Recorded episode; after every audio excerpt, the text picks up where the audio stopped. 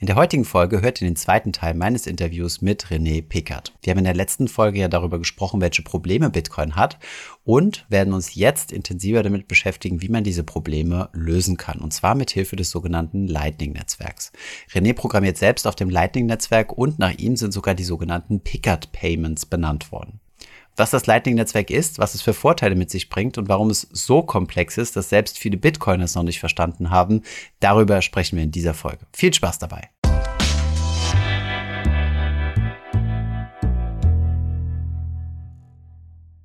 Kommen wir jetzt, aber jetzt haben wir uns äh, fast schon zu viel festgequatscht auf, äh, auf der Bitcoin-Thematik. Äh, jetzt müssen wir mal die Transition finden zu dem Thema, wo du eigentlich ja viel, viel tiefer drin steckst. Kommt aber auch über eine Bitcoin-Problematik, nämlich erstens mal, ähm, sind die Transaktionskosten bei Bitcoin verhältnismäßig teuer. Derzeit eigentlich gar nicht so. Also ich habe es mal beobachtet, in den letzten Monaten konnte man noch relativ günstig Bitcoin verschicken. Aber ein zweites Problem ist ähm, die Skalierbarkeit. Ne? Also du kannst, ich glaube, sieben Transaktionen pro Sekunde machen, wenn du es runterrechnest, ungefähr ähm, beim Bitcoin. Und das reicht ja bei weitem nicht, um den, äh, den Use Case Zahlungsmittel umzusetzen, weil das ist ja im Endeffekt auch ein Anspruch von Bitcoin zu sagen, ich bin Zahlungsmittel, was ja immer kritisiert wurde. Dann hat man irgendwann ausgewichen und gesagt, der Bitcoin ist eigentlich doch kein Zahlungsmittel, ist eigentlich eher so digitales Gold. Das äh, legt man sich auf ein, in ein Schließfach und, äh, und schaut zu, wie es wächst. Ich finde aber schon, dass Bitcoin Zahlungsmittel sein muss, weil sonst, also nur für digitales Gold finde ich das ein bisschen schwach. Und ähm, dann kam die Lightning-Lösung. Vielleicht sagst du uns noch mal kurz, was das Problem ist und was ähm, und vor allem, wie das gelöst werden soll durch Lightning. Mhm. Genau, also ich würde gerade einen Moment noch mal zurückgehen und dir zustimmen wollen. Ja. ja. Also ich habe ja vorhin auch Bitcoin mit Gold verglichen, aber ich sehe mhm. das tatsächlich so wie du, wenn wir Bitcoin nicht zum Bezahlen verwenden und als Zahlungsmittel, dann sehe ich persönlich für mich, ja, ich sage nicht grundsätzlich, aber für mich persönlich sehe ich da auch jetzt nicht sozusagen die, den, den Wert sozusagen da, wo ich ihn sehen würde, wenn, wenn es halt täten. Mhm. Ähm, Genau, und das Problem ist aber eben, Bitcoin als Zahlungsmittel ist eigentlich nicht nutzbar. Ja, also sieben Transaktionen pro Sekunde ist ja schön, dass das sozusagen ein Protokoll weltweit, ist. nicht pro User. Genau, ja. genau, weltweit. Ja, das wollte ich gerade ja. sagen. Ist ja schön, dass das ein Protokoll ist, was im Internet lebt und weltweit benutzt werden kann. Aber wenn du weltweit sieben Transaktionen pro Sekunde machen möchtest, also ich hatte letztens einen Bitcoin-Kritiker, der hat gemeint, bei mir in der Stadt auf dem Marktplatz passieren mehr Transaktionen pro Sekunde. Vermutlich Unrecht. Ja, genau. Also ich ja, weiß jetzt nicht, wie groß der Marktplatz ist, ja, mhm. aber genau. Ähm, genau, also das ist natürlich eine Sache, ähm, die, die ist ein Problem, ja. Und das, das lässt sich technisch nicht so leicht auflösen. Also da gab es dann so Vorschläge, kann man nicht irgendwie dafür sorgen, dass man einfach irgendwie die Datenbank vergrößert, also indem man mhm. mehr die Blockgröße pro Sekunde, pro Zeiteinheit erlaubt. Eine Transaktion werden in Blöcken gespeichert. Nur das Problem ist, ähm, also erstens müssen alle Menschen, die Bitcoin verwenden, dem zustimmen, mhm. weil Bitcoin halt ein konsensusbasiertes Protokoll ist. Das ist nicht so einfach. Also Upgrades sind inhärent schwierig. Ähm, aber ich sag mal, wenn, wenn man da sozusagen vielleicht zu der Zeit gut dafür Werbung gemacht hätte, hätte man das hinkriegen können. Mhm. Aber es hat halt technische Probleme. Also jeder Mensch, der sich mit Informatik auseinandersetzt, dem ich sage, hey, du willst ein verteiltes System so skalieren, sagt dir sofort, nee, das funktioniert nicht. Mhm. Ja. Du kannst nicht auf jedem Rechner der Welt die gleichen Daten speichern und verteilen und replizieren. Ähm, so, und damit könnte man jetzt, ich sag mal provokativ sagen, ist Bitcoin ja eine Totgeburt. Mhm. Ja, ähm, weil, ja, ich kriege ja nicht mehr Transaktionen als das durch. Mhm. So, und jetzt kommt aber eben das Lightning-Netzwerk ins Spiel. Und vielleicht noch eine Sache, ich muss auch immer sehr lange warten. Also im Durchschnitt dauert der von Block zu Block dauert der circa zehn Minuten, manchmal genau. auch deutlich länger, kann ja mal eine halbe Stunde vergehen. Ah, zwei und sogar. Ehrlich? Gab es nur ja. zwei Stunden zwischen zwei Blöcken? Krass. Ja, ich glaube, jeder, jeder hundertste Block oder so. Ah ja, okay, krass. Das heißt, äh, im Extremfall, aber im Schnitt, also im Extremfall zwei Stunden, im Schnitt äh, zehn Minuten, muss ich warten, ähm, um eine Bestätigung zu haben, dass meine Zahlung durchgegangen ist. Ne? Das ist ja auch extrem unpraktisch, zusätzlich zu den sieben Sekunden, äh, sorry, sieben Transaktionen pro Sekunde. Genau, und das ist, wenn du eine hohe Gebühr zahlst. Ja? Also wenn in dem Moment gerade viele Menschen eine Bitcoin-Transaktion äh, machen wollen, ja, dann zahlst du gegebenenfalls eine sehr hohe Gebühr. Und wenn dann trotzdem noch mehr Leute das machen wollen, also ich habe schon mal zwei Monate darauf gewartet, dass meine Transaktion gemeint wurde, ja. Oder du zahlst 50 Euro pro Transaktion. Das ist natürlich blöd, wenn du gerade ein Fuffi verschicken willst und dann nochmal 50 Euro äh, Gebühren oben drauf kommen. Genau, ja. Also, ne, es ist in dem Sinne halt sozusagen, ähm, ja, es war ein netter Proof of Concept. Es hat super gut halt gezeigt, wie man wirklich ein, ein digitales Gut rar machen kann und äh, Eigentum digital, ja, claimen kann. Mhm. Dezentral vor allen Dingen, ne? Also zentral konnten wir das ja schon immer. Mhm. Genau, und jetzt müssen wir halt irgendwie gucken, dass wir auch damit bezahlen können und dass wir da, ich sag mal, Handel wirklich betreiben können. Ja. Genau, und da kommt das Lightning-Netzwerk äh, ins Spiel. Das Lightning-Netzwerk ist eine Anwendung, die auf Bitcoin lebt, die zwischen Nutzerinnen und Nutzern vereinbart, wie sie mit dem Bitcoin-Netzwerk interagieren wollen, so dass sie Zahlungen durchführen können. Mhm. Und jetzt kommt's, ohne dass sie diese Zahlungen auf der Bitcoin-Blockchain speichern müssen. Mhm. Ja, und das ist halt genial. Also ich muss einmal was auf die Bitcoin-Blockchain draufspeichern, um mitmachen zu dürfen. Und ab dann kann ich einfach sozusagen über dieses Kommunikationsprotokoll an dich, an Menschen in El Salvador, überall hin Geld schicken. Das ist dann tatsächlich, wenn alles gut funktioniert, in einer Sekunde da. Mhm. Meistens dauert es dann doch ein bisschen länger, aber zumindest gefühlt instantan. Mhm. Ähm, ja, und ich kann im Prinzip beliebig viel davon machen. Ne? Und jetzt habe ich auf einmal, also wir nennen das dann nicht mehr Transaktionen, sondern Zahlungen, Transaktionen. Ne? Ja, genau, wir nennen es nicht mehr Transaktionen, weil die Transaktion ist sozusagen diese Bitcoin-Transaktion, die wir in die Blockchain schreiben, mhm. aber beliebig viele Zahlungen, ja. Oder ich nenne das manchmal auf Deutsch ökonomische Transaktionen, ja. Mhm. Es gibt okay. die technische Transaktion und die ökonomische. Mhm. Genau. Okay. Vielleicht müssen wir dann nochmal einen ganz kleinen Schritt zurückrudern, um nochmal noch mal genau zu erklären. Vielleicht erstmal, was äh, das Lightning-Netzwerk nicht ist. Es ist kein Coin, also es ist keine, kein alternativer Coin oder sowas. Es ist jetzt kein neues, weltbewegendes äh, Konzept, also im Sinne von einem neuen Coin, sondern es läuft im Endeffekt auf Bitcoin. Das heißt, mhm. womit man da bezahlt, ist einfach der Bitcoin. Das ist wie wenn ich mit der Kreditkarte zahle, statt mit Bar bezahle, dann ist die Recheneinheit immer dieselbe, die jeweils immer Euro. Also, wenn ich das jetzt in Europa mache. Okay, und wie funktioniert jetzt dieses, äh, dieses Netzwerk? Also, was, was konkret muss ich da machen und, und warum kann ich da so viele Zahlungen machen, wie ich möchte und das auch noch, äh, wie du gesagt hast, äh, direkt, also die direkt mhm. ausgeführt werden, wo ich keine zehn Minuten warten muss. Genau, also ähm, die, die Grundidee ist, ähm, du kannst es vergleichen mit einem Kautionskonto. Mhm. Ne, also bei einem Kautionskonto, das funktioniert ja so, äh, dass wenn, also angenommen, du würdest mir jetzt eine Wohnung vermieten wollen, ja, mhm. ähm, dann müsste ich da auf das Kautionskonto was einzahlen, aber äh, du könntest das Geld nicht auszahlen und ich aber auch nicht, sondern wir bräuchten immer zwei Unterschriften. Mhm. So. Und stell dir also vor, wir hätten jetzt so ein Kautionskonto auferlegt. Äh, mhm. Dann könnten wir doch außerhalb des Bankensystems einen Vertrag machen, in den wir reinschreiben, übrigens, dieses Geld werden wir, wenn wir es jemals auszahlen, so und so aufteilen. Ja. Mhm. Ja. So, und dieser Vertrag ist zumindest in Deutschland auch dann rechtlich, sage ich mal, irgendwie bindend, ja. Also, also beispielsweise machen wir 50-50. Also genau. zum Beispiel, ich zahle 100 auf das Kautionskonto ein, du zahlst 100 auf das Kautionskonto ein. Wir sagen, wenn wir das auflösen, dann zu 50-50. Genau, mhm. ja. Um, ähm, und wenn wir das in einem Vertrag festhalten, den wir miteinander dann beide signieren, ja, dann ist der in Deutschland, sage ich mal, auch eigentlich rechtsbindend, ja. Um, und du kannst im Zweifel auch zu einem Gericht gehen und das Gericht anfragen und das Gericht kann dann auch wirklich sagen, okay, also das muss jetzt mal so passieren, du schuldest dem noch so viel Geld oder ihr müsst jetzt mal wirklich die, zur Bank hin und das auflösen, wie auch immer, ne? So. Mhm. Und jetzt kommt aber der Witz.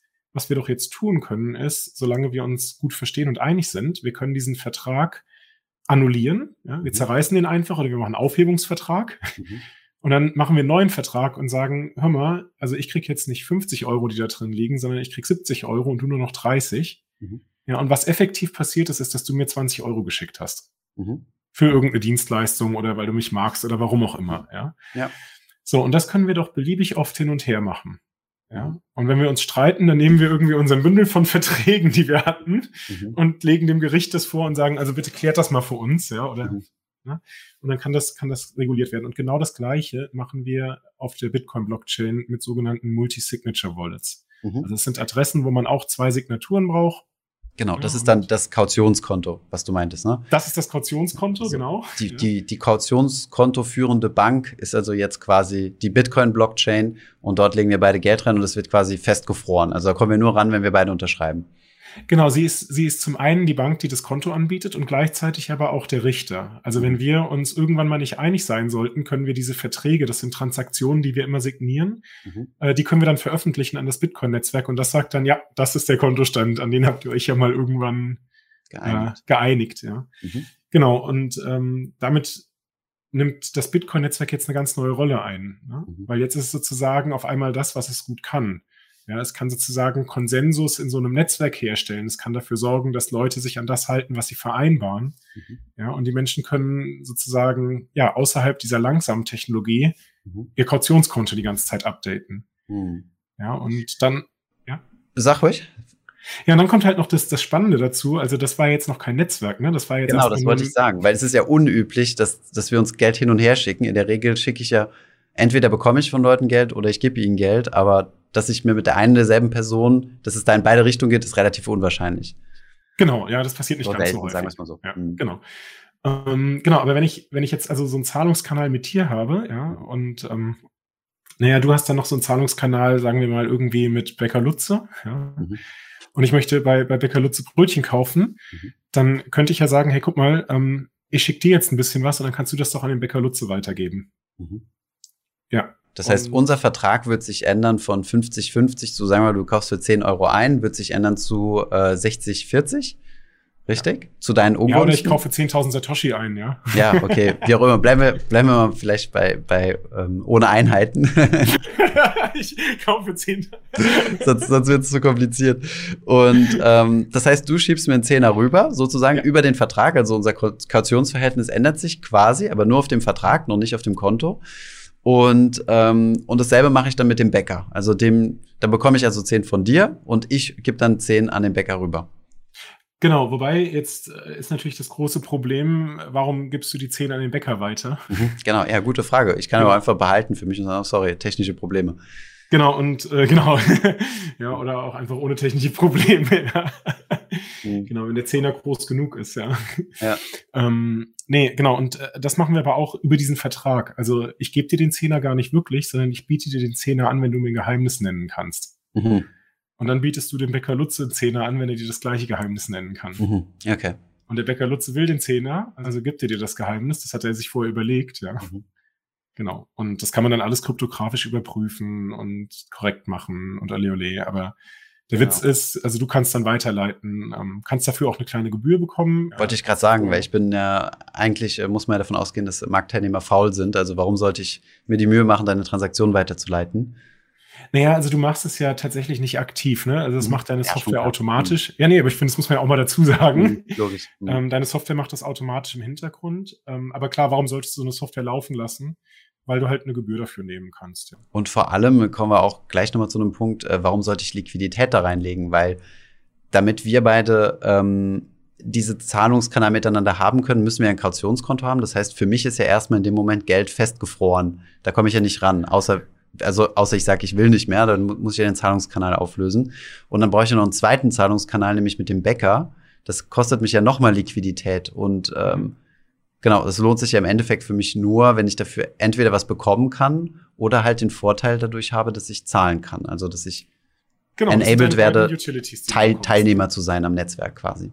Genau, das sind deine beiden Utilities. Also du machst das zum einen, weil du zahlen möchtest, ja, oder empfangen möchtest, oder weil du halt vielleicht ja was verdienen willst durch Routing.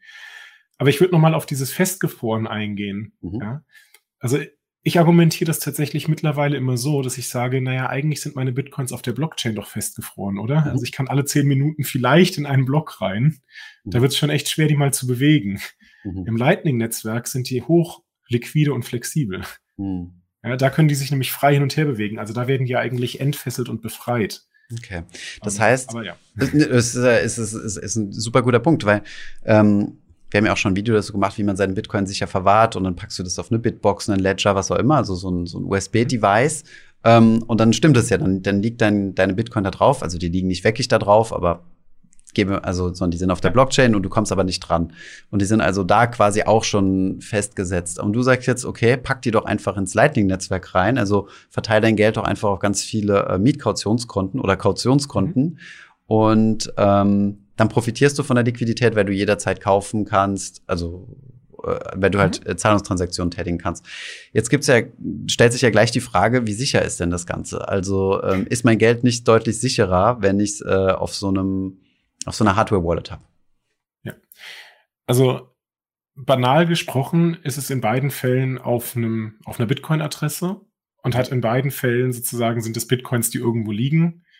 Ähm, Im Lightning-Netzwerk halt noch zusammen mit einer Transaktion, die du quasi genau wie so ein Bitcoin-Wordseed geheim halten musst, ja. Mhm. Ähm, da, da ist sozusagen das Sicherheitsmodell erstmal sehr ähnlich. Mhm. So, ich sage das so vorsichtig, weil der, der, Teufel steckt im Detail und ich weiß auch nicht, wie tief wir hier jetzt gehen können. Mhm.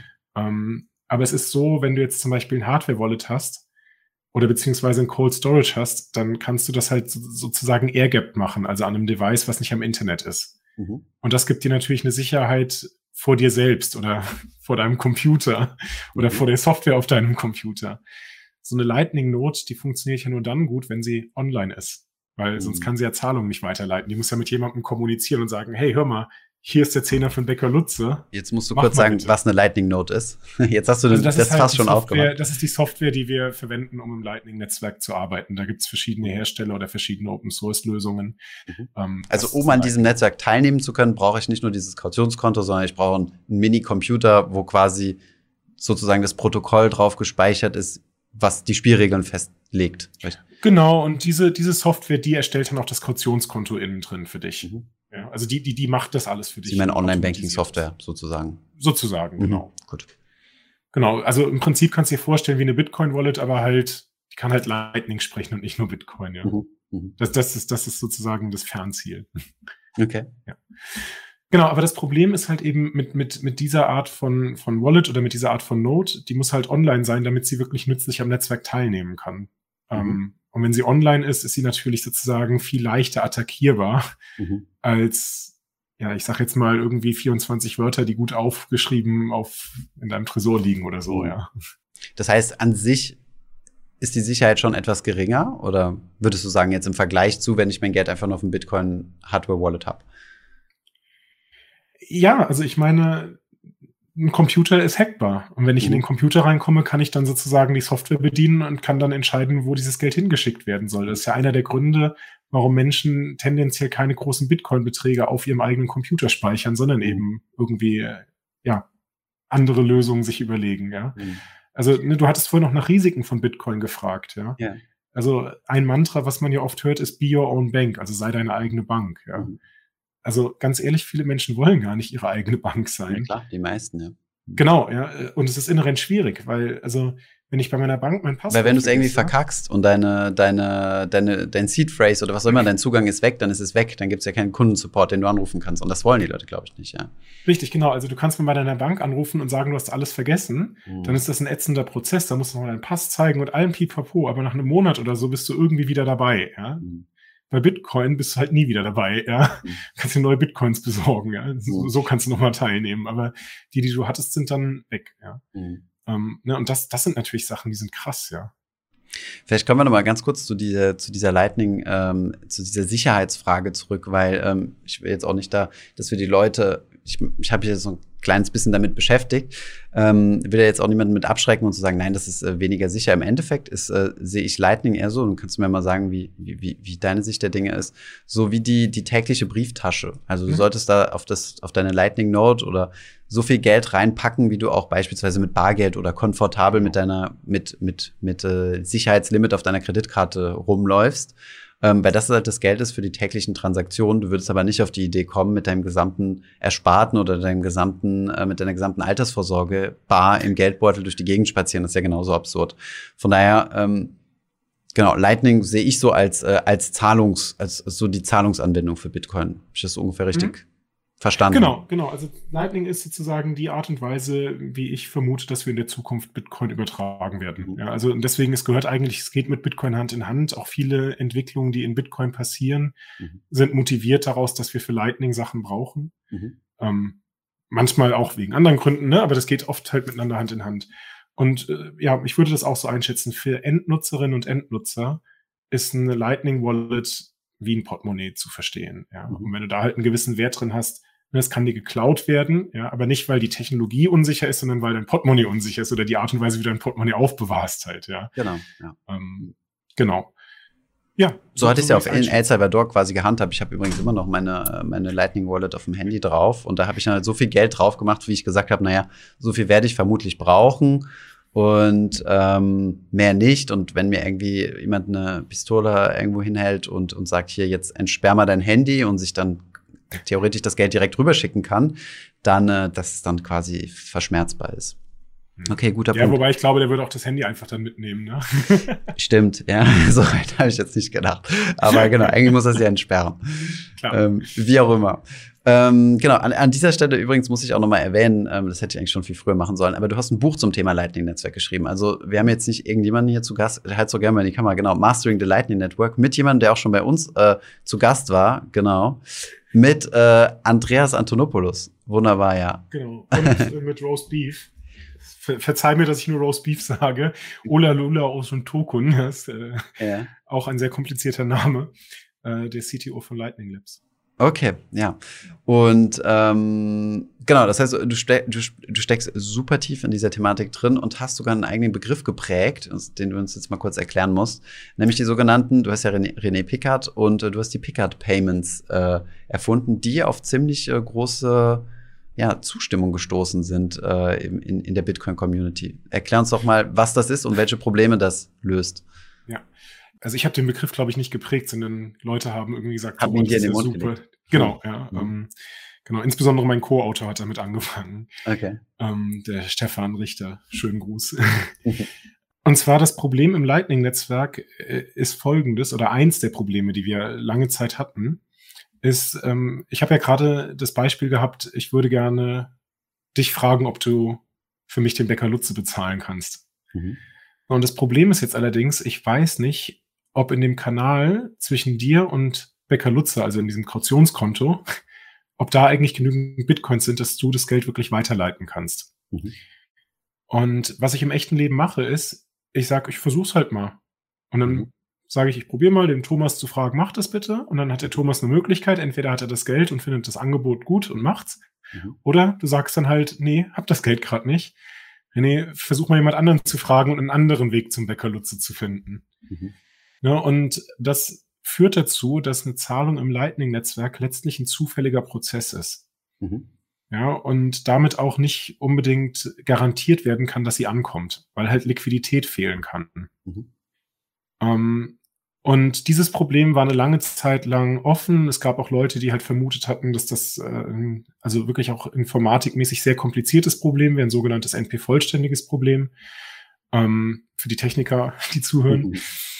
Ähm, genau, und ich habe äh, im letzten Jahr im Wesentlichen rausgefunden, dass man diesen Zufallsprozess sehr gut modellieren kann, dass das auf ein Optimierungsproblem hinausläuft und dass man dieses Optimierungsproblem sogar effizient lösen kann. Da hatten wir sehr viel Glück. Das ist nicht automatisch Gott gegeben. Die meisten Optimierungsprobleme sind knallhart und brutal zu lösen. Mhm.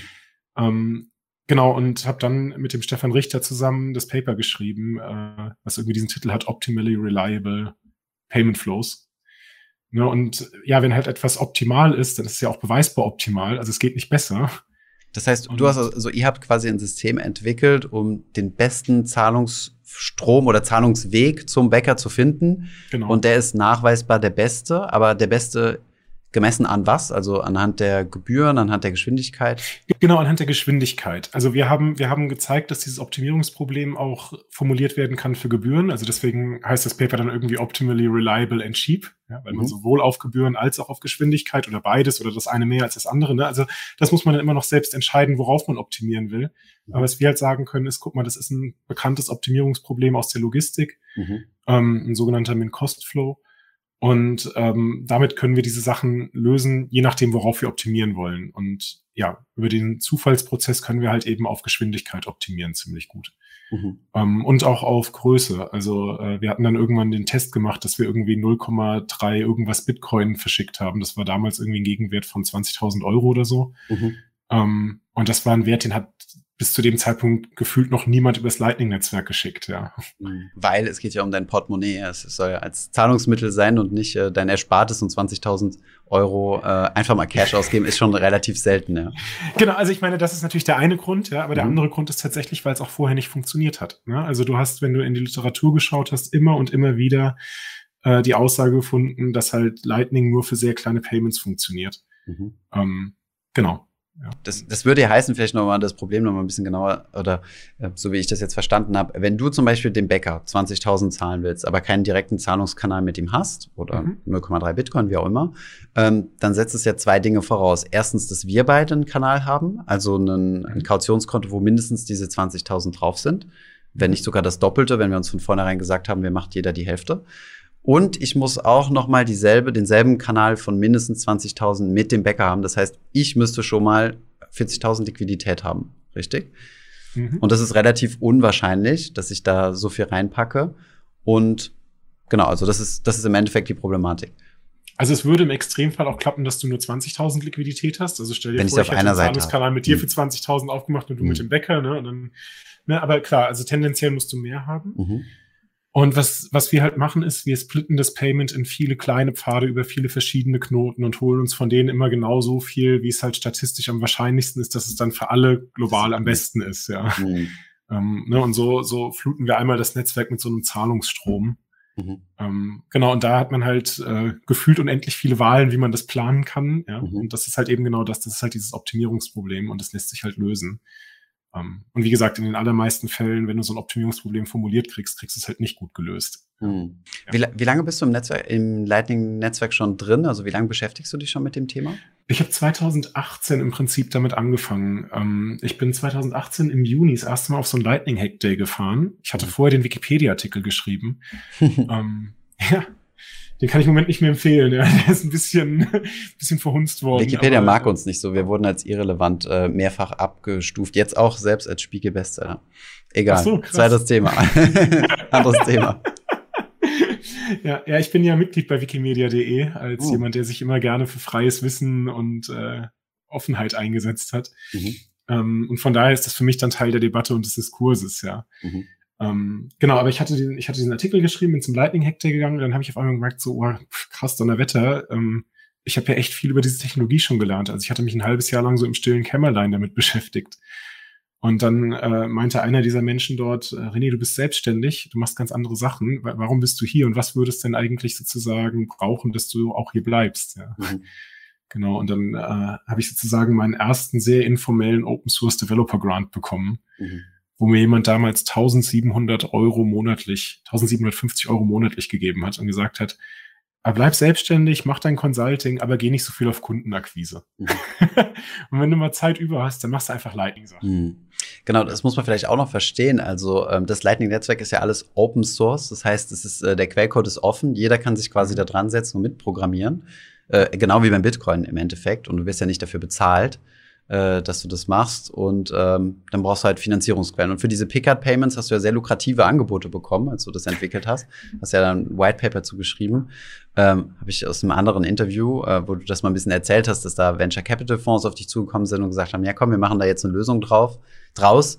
Die ist aber natürlich nicht äh, Open Source, sondern du entwickelst das, wir zahlen dich sehr gut, Gehalt, mhm. Equity Package, wie auch immer. Aber du hast dich dazu entschieden, das Open Source zu machen. Das heißt, für jeden zugänglich und ähm, für jeden quasi nachvollziehbar. Genau, also ähm, das war auch tatsächlich auf einmal gar nicht so leicht zu entscheiden. Mhm. Also ich war irgendwie zehn Jahre politisch aktiv und habe gesagt, äh, also ne, meine Haltung war so ein bisschen, ich habe ganz viel profitiert vom Bildungssystem in Deutschland mhm. und das, was an den Unis entsteht, sollte doch eigentlich dann auch der Gesellschaft ja zustehen. Mhm. Ne, und habe mich da auch politisch halt wirklich eingesetzt und so. Ne? Und aber ich habe im letzten Jahr gelernt, diese Forderung ist extrem leicht zu machen, wenn du noch nie in deinem Leben was erfunden hast. Mhm. also was ja. erfunden hast, was andere Menschen als sehr wertvoll empfinden. Mhm. Ne, und naja, wenn du halt das beweisbar optimale Verfahren kennst, so ein Problem zu lösen und dieses Problem für alle Nots da ist, dann ist ja also jedem sofort klar, dass das ein unheimlich hohes kommerzielles Interesse hat mhm. äh, oder Möglichkeit kommerziell zu nutzen. Genau, und da kamen dann wirklich sehr viele Angebote rein. Ähm, mhm. Ja, und ich habe mich dann, ich habe es geschafft, mich sozusagen auf meine Werte zurückzuberufen und mhm. zu sagen, also ich möchte auch gerne übermorgen noch in den Spiegel gucken müssen. Mhm. Und wenn ich zehn Jahre lang mich für freies Wissen eingesetzt habe, dann kann ich nicht im ersten Moment, wo ich dann mal relevantes Wissen habe, sagen, ach, ich habe das mhm. vergessen. Mhm. oder ich war damals jung. Oder ich kann ich natürlich machen, ja, aber es hat sich nicht stimmig. Wobei ja auch ein Unternehmen, also wenn das jetzt eine, eine äh, du das für ein Unternehmen entwickelt hättest, hätte das ja auch an den Markt gebracht und wir hätten dann trotzdem diese Zahlungsmöglichkeiten. Aber gut, das Unternehmen würde dann quasi die gesamten Fees einkassieren, ne? Und genau, die hätten halt einen Marktvorteil, ja. Und mhm. ich fand halt auch äh, diese Technologie an der Stelle ist es einfach gut, wenn es alle wissen. Und ich meine, mhm. wir müssen auch mal fair sein, wenn ich irgendwie dieses Problem beobachte und rausfinde, dann kann es auch am Ende des Tages viele andere schaffen schaffen. Ja, also mhm.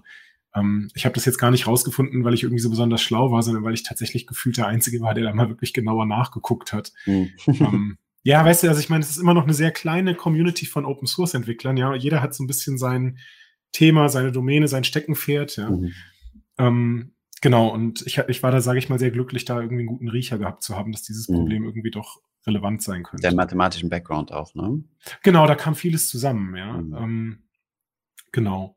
Vielleicht mal eine Frage. Ähm, Bitcoin hat ja schon einiges an Gegenwind bekommen, auch äh, aus politischer Seite, aus äh, Notenbankseite und so weiter. Beim Lightning-Netzwerk ist mir es noch nie irgendwie aufgefallen, dass da irgendjemand das schlecht findet oder mies findet. Liegt ja wahrscheinlich daran, dass es so klein ist.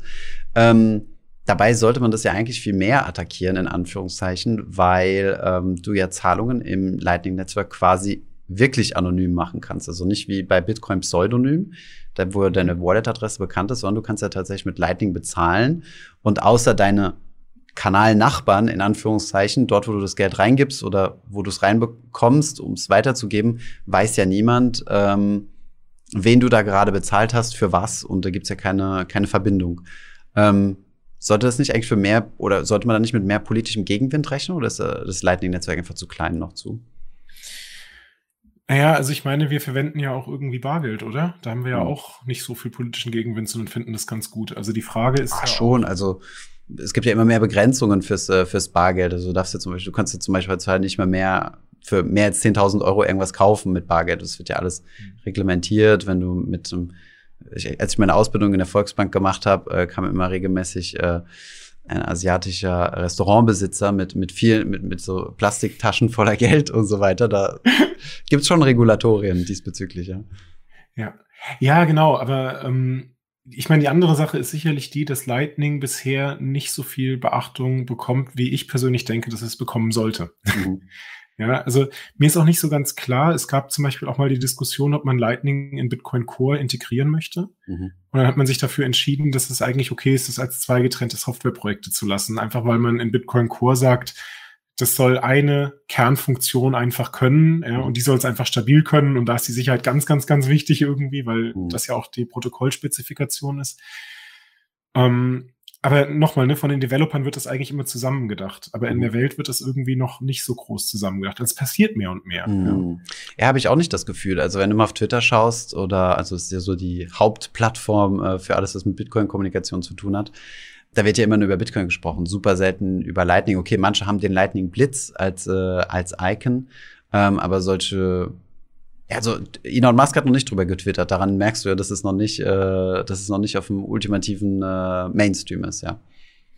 Ja, genau, wobei, wenn man da genau hinhört, merkt man, dass er das auch kennt. Ne? Mhm. Er erwähnt es halt ja? nur explizit nicht. Ja, es gab da irgendwann mal so einen Tweet, wo er sehr, also ne, er hat ja immer diese Dogecoin-Meme-Reien mhm, mhm. äh, und der hat dann irgendwann mal, also sich sehr präzise ausgedrückt, fand ich, wo er dann irgendwie gesagt hat, dass das irgendwie mehr kann, On-Chain mehr kann und so. Aber er hat dann On-Chain wirklich betont, ja. Mhm. Aber hat halt sozusagen den Off-Chain-Part einfach sozusagen elegant weggelassen, ja. Und mhm. sowas deutlich, dass er das eigentlich versteht, ja. Und ganz mhm. ehrlich, wenn ich CEO von einer Firma bin, die für den Betrag Bitcoins gekauft hat, also da kann ich ja Lightning nicht nicht gehört haben. Mhm. Ja, das ist echt schwierig. Ja, ähm. Ja, so, aber also ich meine, viel schlimmer ist ja sozusagen die ganzen Bitcoin-Exchanges, die Lightning einfach nicht integrieren. Genau, das wäre nämlich meine nächste Frage. Also gibt es innerhalb der Bitcoin-Community Gegner oder die das, die das, die das Lightning nicht so cool finden? Ja, scheinbar. Haben wir ja schon also, drüber gesprochen, aber warum? Also, das, das würde mich mal interessieren, was du denkst, naja, guck mal, also mit Lightning hast du natürlich ganz andere Herausforderungen operational. Mhm. Ja. Also ich meine, eine Sache ist ganz sicher, ist ähm, Regulatorium. Ne, du hast es gerade bei der Bank schon angesprochen mit dem Asiaten, der mit den zwei mhm, mhm, mhm. äh, äh, ähm, Plastiktüten vorbeikam. Weißt du, also bei, bei Bitcoin haben wir mittlerweile rausgefunden, weitestgehend in den Ländern, wie man das On-Chain alles handelt und so und wie das zu funktionieren hat. Aber ich kenne jemanden, der hat zum Beispiel jetzt in Norwegen bei einer Exchange angefangen, riesen Know-how in Lightning. Er hat mir gesagt, das Einzige, worüber der redet, ist irgendwie Jura. Mhm. Ja, die hätten eigentlich sozusagen Juristen heiern müssen und keinen kein, mhm. kein CTO-Techniker, ja. Mhm. So, ich, also ich glaube, es hat sozusagen pragmatische Gründe auf der einen Seite. Aber dann gibt es vielleicht auch den Grund, den wir vorhin schon angesprochen haben. Vielleicht sind die Exchanges gar nicht so liquide. Ja, und wenn jeder Lightning verwendet, dann gibt's ja keinen großen Grund mehr, deine Bitcoins wirklich auf der Exchange zu lassen, oder? Also ich meine, dann kann ich die doch auch instant unter meine eigene Kontrolle holen. Mhm. Ähm, ja, dann kann ich nicht mehr so gut irgendwie eine Reserve Currency auf Bitcoin bauen oder was auch immer. Also ich weiß es nicht, aber. Was, was ja fast schon eine kriminelle Aktivität wäre, weil du Assets aus, ausweisen würdest, die nicht existieren und, oder? Ey, ich habe keine Ahnung, ich bin ja auch nur ein Open Source Entwickler, ja. Ich will jetzt auch niemandem irgendwas unterstellen, ja, also wirklich nicht. Mhm. Ich, ich sage einfach nur. Nee, nee, ich meine nur, also wenn wir jetzt, also die Aktivität an sich wäre ja illegal, deswegen gehen wir mal davon aus, dass sie es nicht machen. Ja. Genau, gehen wir mal davon Im aus, dass sie es nicht machen. Dann würde mhm. ich vermuten, dass es dennoch so ist, dass ähm, die Exchanges natürlich dann gut sind, wenn sie sehr liquide sind. Mhm. Ja, und ich meine, in dem Moment, wo alle Exchanges Lightning haben, kann ich halt alles Mögliche ganz schnell wegarbitrieren. Mhm kann die Liquidität dahin bewegen, wo gerade der Markt wirklich ist. Ja, und ich kann mir vorstellen, dass Exchanges wirklich davor Angst haben, dass Leute ihre Bitcoins runterholen. Also selbst wenn sie so 100 Prozent gedeckt haben, ja. Hm. ja. Vielleicht, vielleicht da nochmal als, äh, als Ergänzung dazu, also ist ja quasi wie am Aktien, also Aktienmarkt ist ja extrem liquide. Da kannst du innerhalb von kürzester Zeit kaufen und verkaufen. Mhm. Deswegen findest du ja auch, hast du ja quasi keine Unter Preisunterschiede zwischen zwei Börsen. Ja, wenn mhm. du da mal die Kosten abziehst und so, ist eigentlich egal, ob du jetzt zum Beispiel in Stuttgart handelst oder in Xetra, wenn es ein großer Blue Chip während der, während der normalen Handelszeiten ist mit Multimillionenvolumen. Äh, und deswegen hast so geil antiquiert, oder? Sorry. Diese Handelszeiten, ich finde das so absurd. Ach so, stimmt. 9 Uhr startet der DAX, ja. Stimmt, da habe ich ja gar keinen Gedanken drüber gemacht, genau. Aber also da hast du keine Preisunterschiede mehr. Beim Bitcoin ist das aber noch so, ne? Also du hast ja schon große Preise, also teilweise große Preisunterschiede. Ich meine, selbst 10 Euro, ja, sind, sind ja ein großer Preisunterschied, ja, zwischen zwei Börsen. Das heißt, wenn du per Lightning direkt von A nach B rüberschieben könntest in kürzester Zeit, könntest du ja nonstop Arbitrage betreiben. Das heißt, dort, wo der Bitcoin 10 Euro günstiger ist, kaufst du ihn massiv, schickst ihn rüber in kürzester Zeit und verkaufst ihn dort, wo es wieder teurer ist. Das wird dann halt die Preise wieder angleichen. Und du meinst, mhm. dadurch, dass Bitcoin-Transaktionen so lang dauern, also mindestens 10 Minuten, ähm, geht dieses Arbitrage, also zumindest, also klar, wenn du 1000 Euro Unterschied hast äh, im Preis, dann wird es sich schon noch lohnen, auch mal 10 Minuten zu warten. Aber ähm, so Arbitrage auf den Euro genau oder auf den Dollar genau ähm, geht halt derzeit noch nicht. Und du meinst, über das Lightning-Netzwerk wäre das möglich und das wollen die Exchanges nicht unbedingt.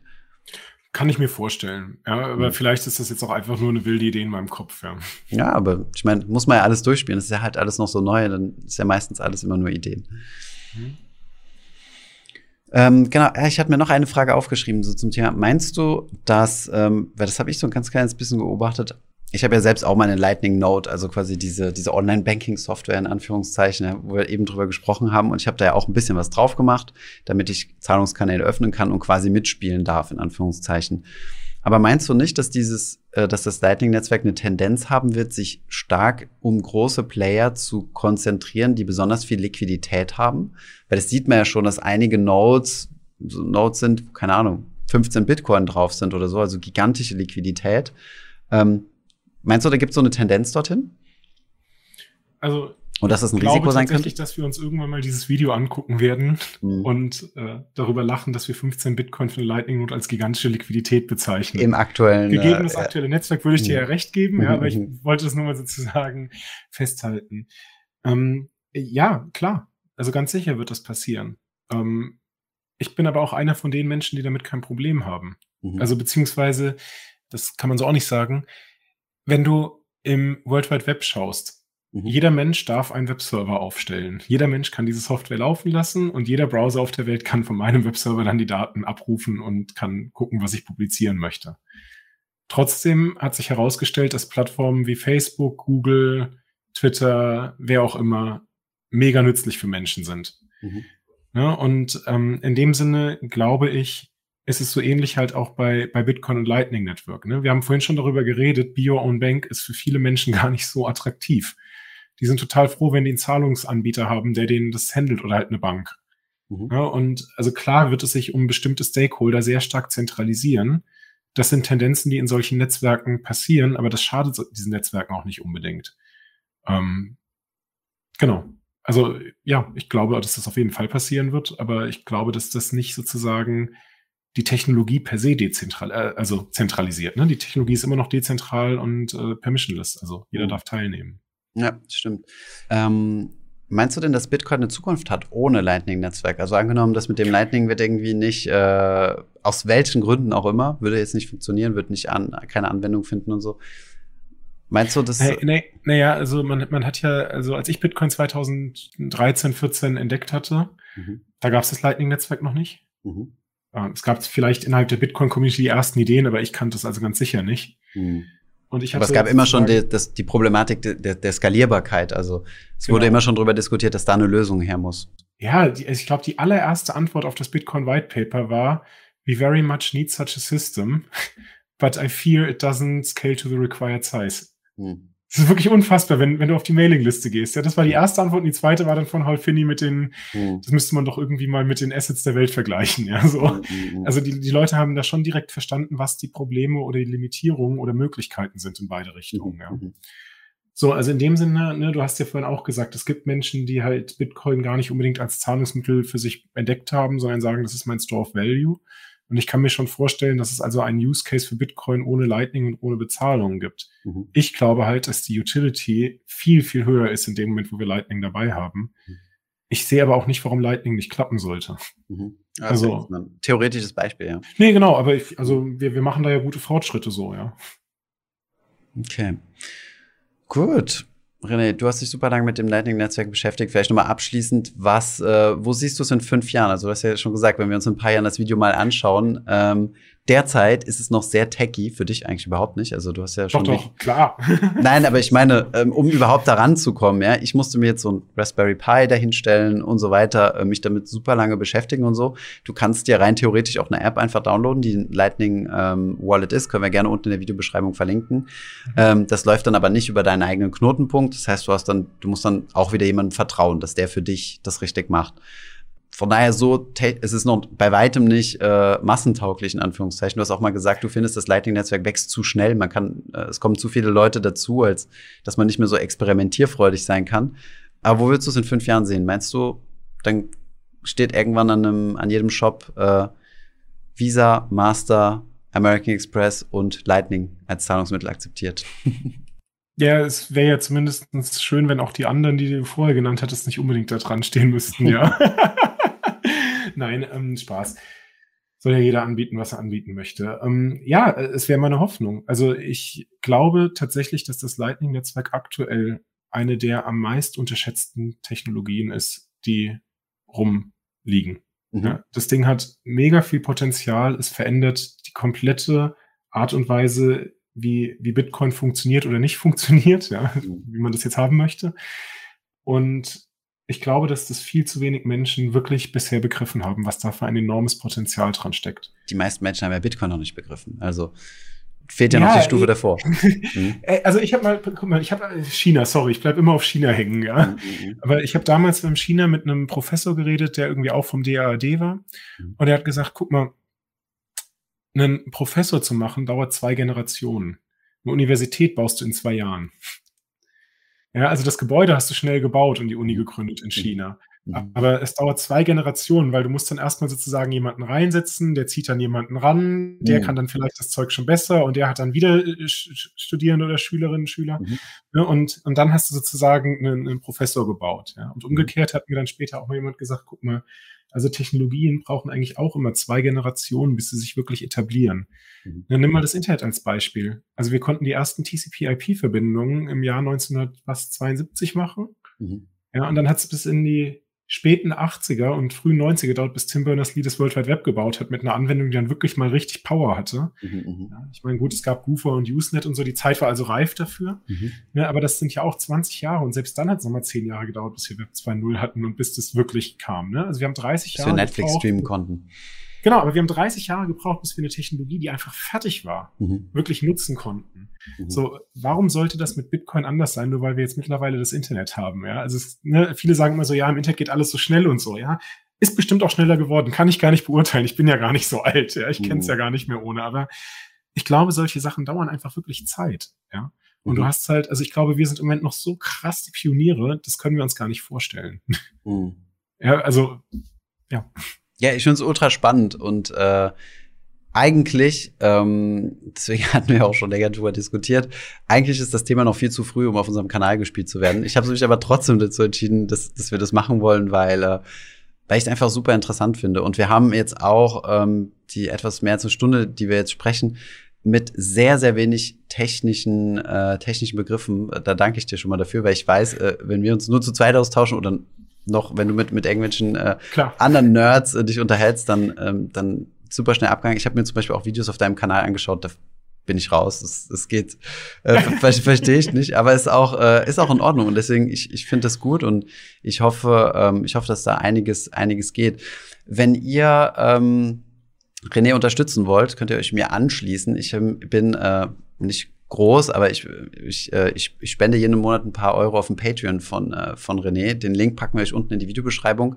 Ähm, warum sollte man sowas machen? Weil ähm, ihr damit Open Source Entwickler unterstützt, die einfach an der Technologie bauen, die für jeden zugänglich sind. Und ähm, ja, wenn ihr Lust habt, dass sich das weiterentwickelt, könnt ihr da äh, finanziell äh, zu beitragen, wenn ihr das wollt. Und das Buch haben wir natürlich auch verlinkt. Für wen ist das geeignet? Ist das für, für Finanzlos-Zuschauer oder eher für, ähm, für Akademiker? Ja, also erstmal vielen Dank für deine Unterstützung. Das hatte ich dir auch schon gesagt, aber möchte ich auch hier in dem Kontext gerne nochmal sagen. Ähm, ich habe das Buch ja zusammen mit Andreas geschrieben und mhm. der versucht, die Bücher immer in zwei Hälften zu teilen, mhm, mhm. wo der erste sozusagen für Finanzflusszuschauer ist, mhm. auch wenn er sich so nicht benannt hat als äh, englisch sprechender Mensch. Cash, ähm, Cashflow-Viewers. ich, genau, ich werde es ihm mal vorschlagen. Ja. ja. das Schöne ist ja, dass du auch äh, einen Fluss hast. Ja. Das macht es ja sehr sympathisch, wenn man über den Kursfluss mhm. nachdenkt. Genau, der zweite Teil, der ist, äh, der hat sozusagen deutlich mehr meine Handschrift und adressiert, sage ich mal, mehr die Informatikstudierenden, mhm. äh, die wirklich, sage ich mal, das Protokoll verstehen wollen. Ähm, weil heutzutage ist es tatsächlich so, pff, also wenn du wirklich die Protokollspezifikation lesen willst, dann musst du schon sehr langen Atem haben, ja. Mhm. Äh, weiß auch nicht, wo, wo, ich den hergenommen hatte. Im Nachhinein denke ich mhm. manchmal, so was habe ich da eigentlich gemacht. Mhm. Genau, aber ich glaube, es ist, gerade weil wir ein Team waren, gut zugänglich. Und viele der Sachen, die wir hier besprochen haben an Beispielen, sind da auch nochmal in dem Buch ausführlicher erklärt und man muss es auch nicht kaufen, ne? Also es ist online verfügbar unter einer offenen Lizenz, ja. So viel zum Thema offen unterstützen. Mhm. Ähm, ja. Ich habe jetzt tatsächlich auch die ersten zwei Implementierungen, die schon sozusagen Pickup-Payments in Teilen implementieren, ja. Mhm. Ähm, ja, weil es offen ist, weil sie es jetzt können, ja. Super. Mhm. Sehr cool, sehr cool, René. Vielen Dank. Ähm, vielleicht machen wir nochmal einen Talk. Wenn ihr Fragen habt, äh, schreibt sie gerne unten in die Kommentare. Vielleicht machen wir dann nochmal einen speziellen Discord-Talk mit René, wo wir einfach auch kein Zeitlimit haben und einfach äh, ewig Fragen stellen können, zum Beispiel, was wir jetzt gar nicht mit abgedeckt haben, aber wie viel Geld kann man mit so einer Lightning Note verdienen? Kann man da überhaupt was mit verdienen? Wie anspruchsvoll ist es und so weiter? Da hast du ja auch schon mal Analysen gefahren. Stichwort Zentralität, was du mir mal äh, erklären musstest, was das ist. Ähm, genau, von daher kommt auch gerne auf unserem Discord-Kanal vorbei und wenn ihr da mal mit uns äh, einen Talk wollt, dann schreibt's gerne in die Kommentare. René, dir vielen Dank. Übrigens eine Sache noch, ja. äh, weil du ja vorhin Patreon gesagt hast. Äh, mhm. Äh, also ich finde Patreon natürlich super, weil es halt eben auch eine monatliche Unterstützung ist. Aber diejenigen, die Lightning ausprobieren wollen, äh, es gibt auch die Möglichkeit, mit Lightning mir ein Trinkgeld dazulassen. Findet ihr auf meiner Webseite, verlinkst du bestimmt auch. Aber wenn man es mal probieren will, da ist die Möglichkeit.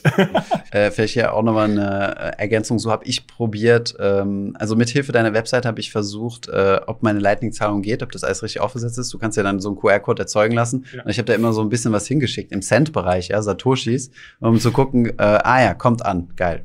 Also wenn ja, ihr es auch nur zum Experimentieren wollt, dann äh, könnt ihr auf Renés Webseite gehen.